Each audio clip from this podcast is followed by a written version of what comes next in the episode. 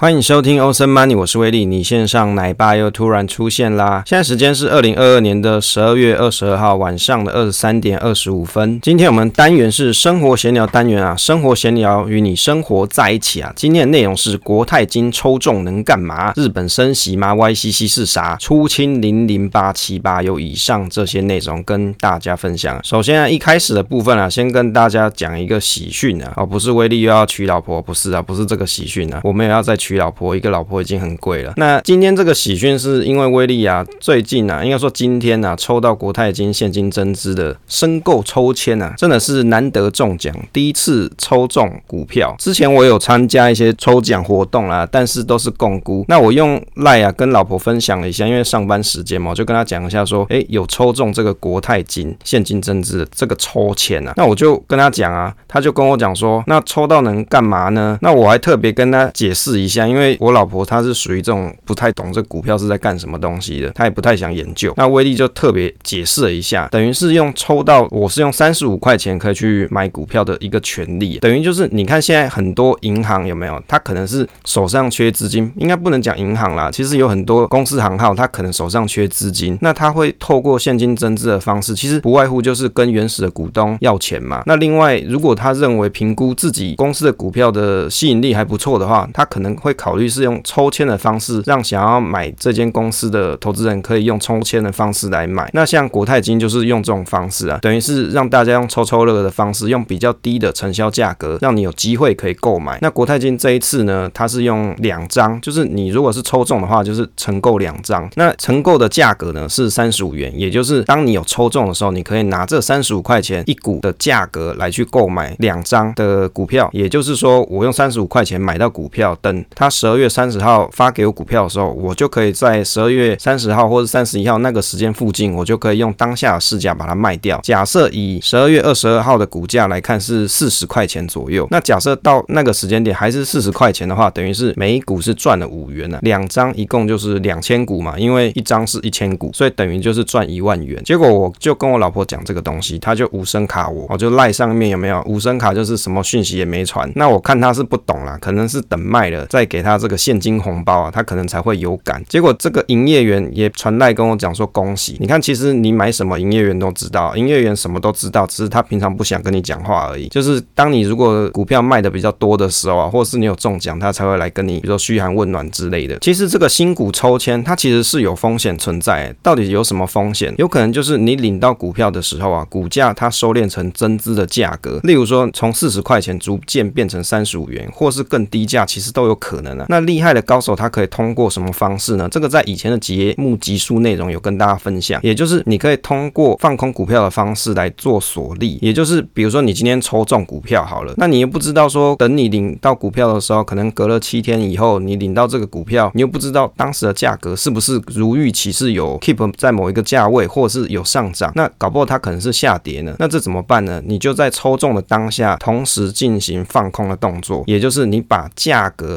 所在应该说锁利锁在这个价位区间，那当然这个技术是比较困难一点，威力是不太会啦。那我不会做空，那我就希望说这股价不要跌太多，能够顺利卖出，换个尿布给儿子用一下。那到底要不要长期持有呢？这个一定是大家也会有一个疑问嘛。假设我今天抽中，我要不要长期持有？那就威力的观点而言，因为我长期持有的金融股已经心有所属了，所以这一档我就是比较希望落袋为安了。其实就以国泰金的这一档标的来看呢，你看它因为 always 它是持有人寿的部分，未来还会有一波升息嘛？应该不能讲一波，到明年整年度也许还有机会再升息的情况底下，也就是说，它在人寿部分的获利啊，可能会比较少一点，甚至会损失一些。那从这个角度来观察的话，那如果说我持续长期持有的话，在这个时间区间，也许并不是一个最好的选择。当然，一定也有相反看法的人，他可能会认为说，哎，现在这种金融股啊，虽然说它是人寿类型的，但是它价位很便宜啊。所以我不如现在买进来，我长期持有。其实我觉得这也是可以的，但是因为现在情况是抽中股票嘛，也就是说，我希望说这一笔资金可以快速落袋为安为前提，所以在这样子的一个大前提底下，我当然是希望赶快出掉，而不是以一个长期投资的心态去面对这一档标的。所以这个本质上心态是不太一样的，那就给各位参考了。当然也有一些朋友在问说，那你这样买进来是不是就代表说价格不会跌啊？其实这个是一个 key point，怎么说？说呢？最主要是因为承销的公司，例如说国泰金好了，他希望在市场上募资嘛，那他承销价他定在三十五元，那他就会想尽办法来让股价 keep 在三十五元以上。为什么呢？因为他要募资嘛，也就是说，今天如果股价在抽签之前就跌破承销价，你看这会发生什么事？根本就没有人想要来买了嘛。那他要募资的这个目的就达不成啦，对不对？你如果现场我直接在市价上面买，我在券商软体上面直接下单买价格都比成交价来的低，我干嘛去抽你这个股票啊？根本没有意义啊！我就直接在市场上买就好了嘛，所以就不会有人想要来做购买这件事情，那他也就达不成现金增资的目的。所以如果说以公司派的角度来说，我希望在市场上可以募集更多的资金进来，那我会想尽办法让这个价格至少不要低于承销价，也许是三十六块，也许是三十六点五、三十七也好，至少它还是有个利差存在的，就代表说还是会有人愿意来做购买这件事情。所以这个是一个很简单的逻辑啊。当然会不会有低于承销价的这种情况发生，还是会有啊。假设真的又遇上系统性大跌的时候，市况很差的时候，根本就没有人想要来抽签或者是认购，这时候公司的募资啊，可能就不是这么顺利的。那当然了，关于抽签这件事情啊，也很希望说大家有机会，你有去抽的时候都能够顺利中签。当然，抽签也不是都没有风险，所以你在抽签之前一定要先想好，你是不是可以面对到各种各样的风险存在。也祝大家抽签顺利啊，一切好运。接着来跟大家讨论一下，日本升息吗？，YCC 是啥啊？关于这个议题啊，其实威力也是蛮有兴趣的，因为最近很多报章、杂志、媒体啊，甚至像 YouTube 都在介绍这个东西，就在讲说啊，日本升息呀，那又讲到 YCC 这些东西，所以威力也来研究一下。其实日本升息嘛，严格说起来，日本其实不是升息，只是像是类升息啊，因为他所做的方式是让债券的殖利率上升，等于是可以控制利率。那为什么债券殖利率上升变成可以控制利率呢？事实上，日本的基准利率啊，你如果去看的话，它其实根本就没有什么变化。从二零一六年到二零二二年，现在的价格都落在负的零点一左右，零点一 percent 左右。那但是为什么他们这样子的做法就可以控制利率呢？原因很简单，这个东西后来威力想通了。日本的央行通过控制十年期的公债的殖利率，从零点二五变成零点五这样子的一个方式，变成是说公债的殖利率上升了，导致啊，假设今天有人要借钱好了，他就必须。要用更高的利率来借钱了？为什么？因为今天假设现在有钱的金主，他把这个钱借给日本政府，好，那他可以拿到一个零点五趴嘛。但是呢，如果当今天他要借给不是日本政府好了，可能是日本的某一个国民好了，那这两个相比起来啊，你看哦，借给政府的风险高，还是借给个人或是公司行号来的高？肯定是公司行号或是个人风险来的高嘛。只要你是风险高的情况底下，比日本政府来的高的情况底下，那你的利率就必须要拉得比日本的公债的利率来得高嘛，所以这是一个很简单的逻辑，也就是你可以通过控制公债的殖利率来维持市场的利率，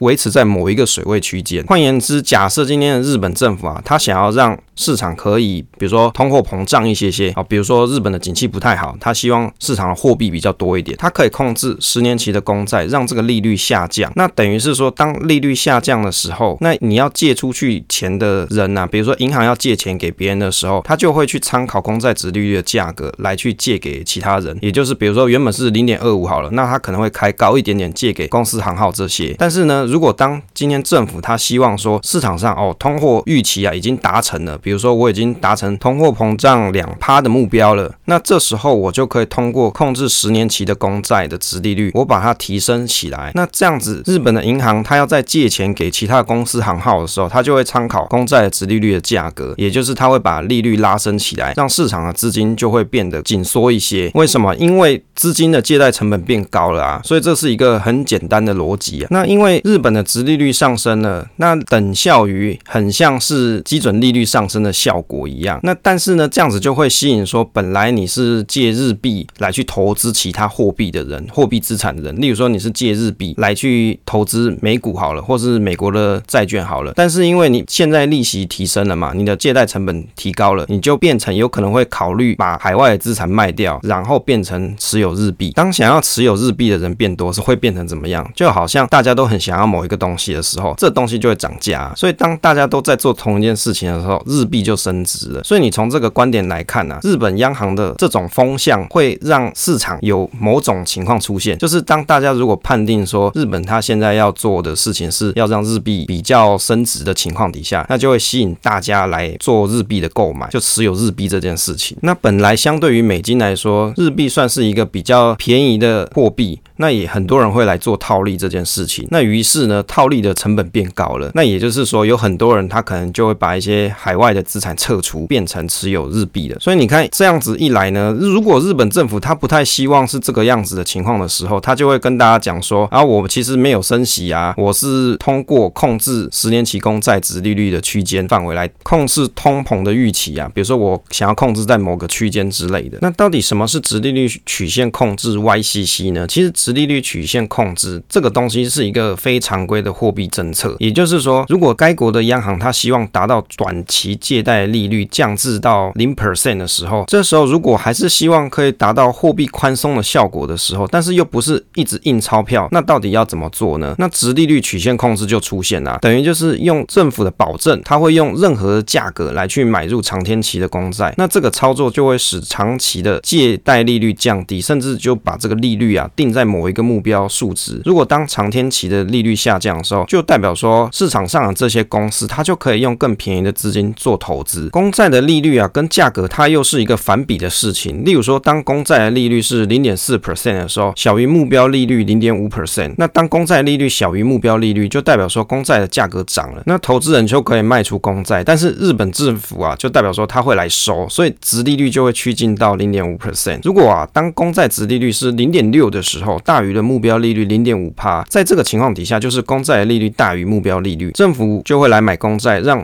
债券的价格上涨，那殖利率又下降到零点五 percent，维持货币宽松政策。它其实就是一种货币政策的手段了。其实 YCC 的方式啊，并不是现在才出现，世界上目前就是有日本跟澳洲是采行 YCC 政策，那日本更早是在二零一三年就已经开始实施了，那澳洲是在二零二零年，那时候是因为疫情的关系就实行 YCC。政策，所以其实 YCC 它要可以成功啊，要有几个要素，就是最重要就是人民要对央行信信任。为什么呢？因为央行它是要控制说，我现在要来做买长天期的债券嘛，也就是它卖的是一个承诺，我就承诺你，我会把殖利率 keep 在某一个区间范围内，也就是想要卖的人他都可以卖得掉，我会用更高的价格来买，来让殖利率可以打压在某个或是锚定在某一个区间范围内。这个就代表说，央行它可能为了要达到目标利率，无限的购买。债券，这就会让央行的资产负债表迅速扩张。但是假设今天人民是很相相信央行的，相信那里永远有一个买家会来用任何价格来买债券，这时候债券市场它就会均衡价格，就会变成是达到目标利率的这样子的一个范围。也就是说，如果当人民信任这个央行的话，那央行它可能不用买这么多的债券，就可以达到他想要做的，比如说货币宽松的政策、货币宽松的目标。所以你看，它可以用比较少的成本来达到类似相同。货币宽松的方式，所以 YCC 的方法其实还是会在某个情况底下的时候还是蛮好用的。那为什么公债殖利率上升的时候股市会下跌呢？威力在研究的时候其实也 study 了一下这个东西，也跟大家分享。因为政府发行的公债通常就会被视为无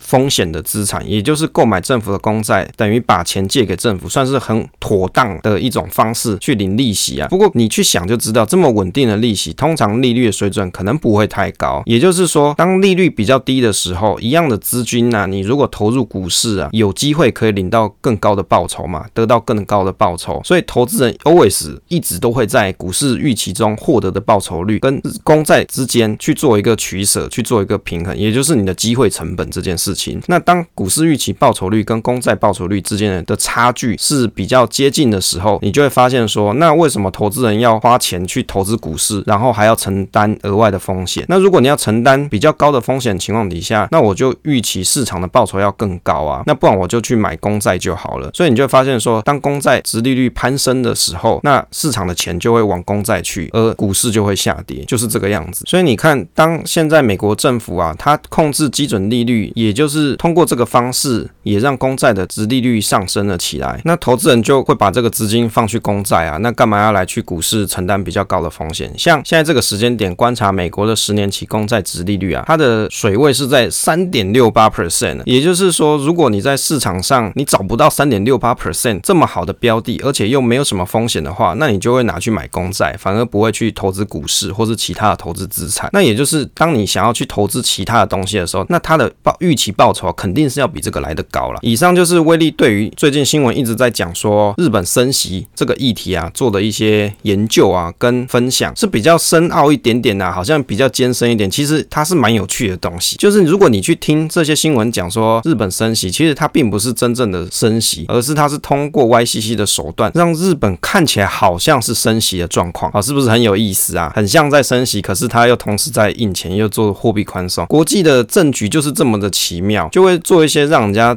摸不着头脑的事情啊，就是蛮有意思的。大家不妨也可以观察一下。接着来跟大家讨论一下比较轻松的话题哦。那威利在 PTT 上看到一个题目是在讲说蓝灯一键出清零零八七八转大盘型啊，是不是一键出清零零八七八？这个原 po 是这样讲，他在讲说啊，他有一个家人的证券户，因为空头市场，所以主力是存零零八七八，主要就是熊市抗跌加配息。但是他看到说现在景气的蓝灯就要来啦，可能后面没有多久就要来的，所以他就在想说，会不会蓝灯来的时候，他就把零零八七八一键出清，改买比较吃得到资本利得的 ETF，例如说他去买零零五零正二，或者就是买零零五零，或是零零六零八、零零六九二这些，或者他也可以考虑买涨得动也有股息的，像零零七一三这些。他在想说，这样子的建仓可以等未来景气上升的时候，会有一个不错的报酬。想问说，大家有什么盲点，有没有没有注意到的事情呢？其实关于这个题目，我觉得是蛮有意思的。很多人会觉得说，现在在比较熊市的阶段，他会想去布局零零八七八，是因为他认为零零八七八比较抗跌，而且又可以领得到息这件事情。严格说起来，今年零零八七八的效果，它是比较抗跌，而且有配息，这是没有错的啦。我觉得他想要做这件事，目的应该是有达到的。如果以威利的观察，啊零零八七八从今年的一月到十二月二十一号啊，这个观察区间来看啊，累积报酬率今年的年总绩效是负十六趴，对照零零五零的绩效是负二十四点六六 percent，所以你看，相较起来，它的确是比较抗跌嘛，而且抗跌的幅度还不少哦。你看二十四负二十四跟负十六之间啊，它中间就差了八 percent，你一年你可以赚得到八 percent 吗？它让你少跌了八 percent，大概是这个意思啊。所以它每一季都配发零点二八元嘛，所以你这样子去想，他的确是比较抗息，而且又可以让你领到股息啊。那为什么这个人他说他要一键出清零零八七八呢？原因是因为他想要趁现在盘势比较差的时候来去买一些跌比较深的股票。那预期说以后市场反转的时候，他可以有更高的报酬。其实我觉得他投资的逻辑没错，可是如果他当时买零零八七八的想法是他希望可以领配息，而且要抗跌这件事情，他其实是达标的啊，他是有符合他的目的，有符合他的期待的。所以我觉得，如果以这个角度来看，现在熊市又还没走完，那你为什么要急着把零零八七八卖掉，然后转去比较跌比较深的，或者是像一些市值型 ETF，好像完全没必要啊。有很多人其实你在做转换标的的时候啊，你会少考量到一件事情，什么事情？转换的成本呢、啊？你卖股票的时候是要付钱的，你你以为说卖股票就是我这一键按下去，我什么成本、什么 cost 都不用花吗？当然不是啊，你卖出的时候你要缴税金嘛，你要缴券商的手续费嘛。如果